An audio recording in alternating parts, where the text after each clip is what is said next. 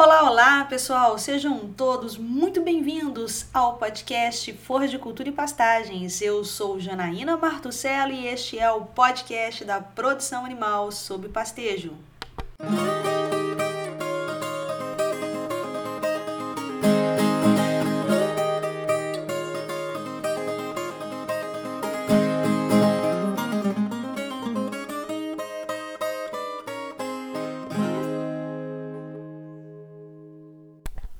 Olá, ouvintes do podcast Forra de Cultura e Pastagens. Hoje nós vamos começar uma série nova aqui no nosso podcast que eu resolvi intitular Mitos da Pecuária Brasileira Pasto.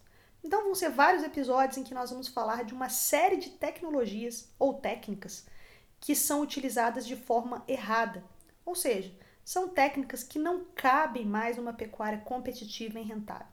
Algumas dessas técnicas né? Elas viraram lendas, mitos da nossa pecuária, que é muito difícil a gente tirar isso do imaginário do pecuarista. É muito difícil quebrar a mentalidade dele para poder mostrar que hoje isso não cabe mais dentro da fazenda. Então é muito importante né, que vocês divulguem essa série para que mais pessoas possam ouvir e que a gente possa explicar para vocês por que precisamos derrubar essas lendas, derrubar esses mitos para transformar a nossa pecuária. Eu costumo dizer que a primeira mudança que a gente tem na fazenda é de mentalidade. Então, a primeira coisa que nós precisamos mudar é a mentalidade. Talvez né, a gente possa começar mudando essa mentalidade a partir de, da quebra desses mitos e dessas lendas que durante muito tempo povoaram e ainda povoam, obviamente, né, as fazendas no Brasil. Então, é muito importante que a gente explique aqui para vocês os motivos que nos levaram a entender que houve uma série de mudanças no que diz respeito à tecnologia de processos e insumos e que a gente precisa se adequar para fazer essa nossa pecuária ser cada vez mais competitiva, rentável e sustentável. O primeiro mito que nós vamos falar aqui talvez seja aquele mito mais difícil de ser quebrado, aquele mito que está realmente entranhado nas fazendas, na nossa pecuária, que é o bendito do mito de dizer que nós temos que deixar o pasto sementear antes do primeiro pastejo. Então a gente percebe que é muito complicado em nível de fazenda a gente quebrar essa ideia. Então eu escuto muitos consultores, né, muitos sucessores aí, muitos filhos, netos reclamando que as pessoas mais antigas, e essa é mesmo a terminologia que eles utilizam, elas têm ainda a cabeça muito fechada para isso e acreditam que há necessidade de deixar sementear antes do primeiro pastejo. Então eu recebo muita reclamação, inclusive até de proprietários, dizendo que os vaqueiros não abrem mão disso, que esses vaqueiros querem que esse pasto sementeie antes do primeiro pastejo. Então o que a gente precisa fazer não é, né? A gente tem que ter essa preocupação de convencer as pessoas a fazerem aquilo que a gente acredita que seja certo. Nós precisamos mostrar para eles os resultados para que eles então, a partir daí, consigam compreender a necessidade de, de fato, se fazer o certo.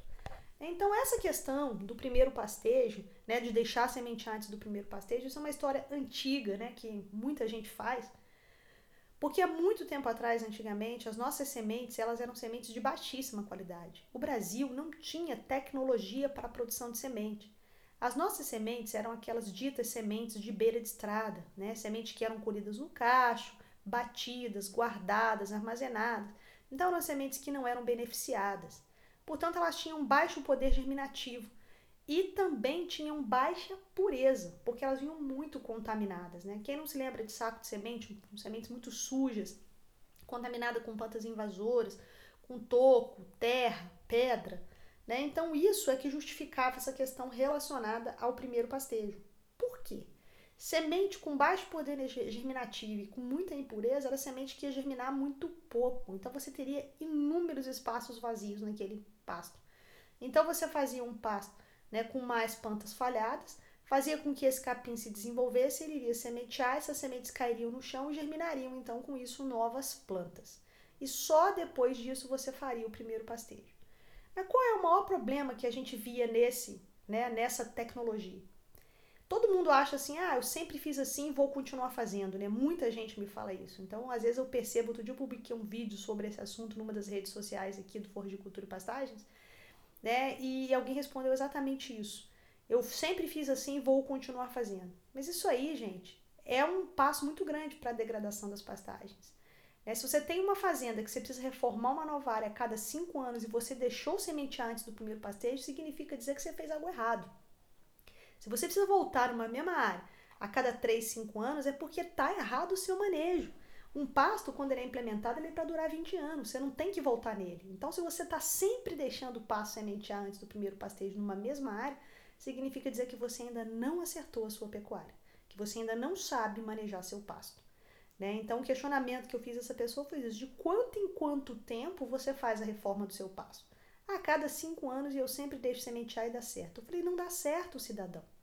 Se você tem que reformar um pasto a cada cinco anos na mesma área, é porque não deu certo seu pasto não perfilhou, seu pasto não conseguiu ter os espaços preenchidos pelas sementes que germinaram, certo? Seu pasto está cheio de planta invasora, diminuiu produtividade, você não manejou e tem que fazer o mesmo processo de novo e você está caindo no mesmo erro. Então é uma tecnologia que não tem funcionado, porque se tivesse funcionado muito bem, obrigado, junto com as outras tecnologias, como por exemplo um bom manejo e reposição de nutrientes, nós não teríamos mais da metade das nossas áreas degradadas ou em processo de degradação. Então, uma série de coisas precisam ser ajustadas quando se fala em manejo de pastagens. Talvez o manejo de pastagens seja a parte da pecuária brasileira que a gente tenha maior dificuldade. Seja a parte da pecuária brasileira em que a gente tenha maior resistência do pecuarista em fazer certo. Por quê? Porque sempre se achou que esses pastos são muito resistentes, que esses pastos aguentam ficar sem adubo, que esses pastos aguentam erros de manejo. E como de fato né? Nós temos plantas forrageiras que são extremamente resistentes a erro de manejo e a falta de nutrientes. Né? E ainda assim nós conseguimos destruir esses pastos. Isso por quê? Porque desde o começo ele foi implementado de forma errada. Então a justificativa era essa. Né? A gente com sementes de baixa qualidade, né? então a gente precisaria, obviamente, né, ter uma quantidade maior. E era difícil a gente encontrar semente de boa qualidade. Só que agora é fácil a gente encontrar semente de boa qualidade, basta que a gente procure, porque existem empresas que têm semente com alto valor cultural, sementes que passaram por processo de beneficiamento, que têm alta taxa de pureza e alta taxa de germinação. Então, se você faz tudo de forma adequada, o que, que eu digo que é uma forma adequada? Análise de solo, escolha correta da planta forrageira, calagem, esperando o calcário reagir, e depois que esse calcário reage, use uma semente de qualidade junto com adubo fosfatado, não tem motivo nenhum para que você precise deixar sementear antes do primeiro pastejo. Se todo o processo foi feito de forma adequada, com todos esses passos que eu coloquei aqui para vocês, não existe a necessidade de se deixar o pasto sementear antes do primeiro pastejo. Eu vou pegar para vocês aqui um exemplo da minha região em que eu vou implementar um pasto mais ou menos em outubro. Se eu fizer tudo como manda o figurino, fazendo uma calagem, uma adubação fosfatada para aprofundar meu sistema radicular, né, para que esse sistema radicular se desenvolva muito bem e essa planta fique firme no solo, em aproximadamente 60, 70 dias eu vou conseguir fazer o primeiro pastejo. Então, se eu fiz esse pasto em outubro, em novembro, dezembro, final de dezembro, sendo muito modesto aqui nesses valores, eu já consigo colocar meus animais para o primeiro pastejo. Só que se eu tiver a ideia de deixar sementear, eu vou colocar nessa semente no solo em outubro, eu vou esperar outubro, novembro, dezembro, janeiro, fevereiro. Quando é que meu pasto vai começar a sementear? Lá para março, que é quando os dias encurtam e a maioria esmagadora dos nossos pastos entram na fase de florescimento. Mas eu tenho que esperar a semente cair. Então, eu vou colocar esses animais em abril, maio. Na hora que esses animais entram, o que, que acontece? Acamamento. Né? Então, eles refugam, o consumo diminui, os animais não ganham peso, os animais não comem aquele capim que está cheio de talo cheio de inflorescência, pouquíssima folha, muito material morto, todo acamado. Então eu fiquei aí aproximadamente uns quatro meses não utilizando esse pasto. Imagina se eu tenho uma taxa de lotação de uma unidade animal por hectare que seja ganhando 600 gramas por dia, o quanto eu já perdi de dinheiro por não ter colocado esses animais lá em dezembro, quando ele já estava pronto, quando esse pasto já estava pronto para receber esses animais. Faça conta. E olha que eu estou sendo muito modesta com uma taxa de lotação de uma unidade animal por hectare. Pega aí um caderninho e faz a conta para ver o quanto se perde de dinheiro quando se inventa essa história de que tem que deixar a semente antes do primeiro pastejo. Agora, se você não faz nada certo, faz plantio no pó, né? Se você não faz calagem, não faz adubação, obviamente que o seu pasto vai ter falhas e vai perder sim para plantas invasoras. Mas você acha mesmo que a semente que vai cair do solo, cair no solo, né, que está se desenvolvendo num ambiente que já está abafado por plantas invasoras e para uma planta muito alta, ela realmente vai ser responsável para o preenchimento do seu pasto? A resposta é: pode até ser, mas uma porcentagem muito menor do que o perfilhamento. O que garante a perenidade de um pasto é mais o perfilhamento do que a ressemeadura natural, que isso fique claro para vocês. A ressemeadura natural, ela garante a perenidade de um pasto, mas uma proporção muito pequena quando você compara isso com a capacidade de perfilhamento. E o que, que induz perfilhamento para que o seu pasto ocupe espaços vazios e consiga competir com plantas invasoras? O que induz perfilhamento é um solo né, corrigido. O fósforo é um excelente indutor de perfilhamento, daí a importância da adubação fosfatada né, no momento da semeadura. E luz.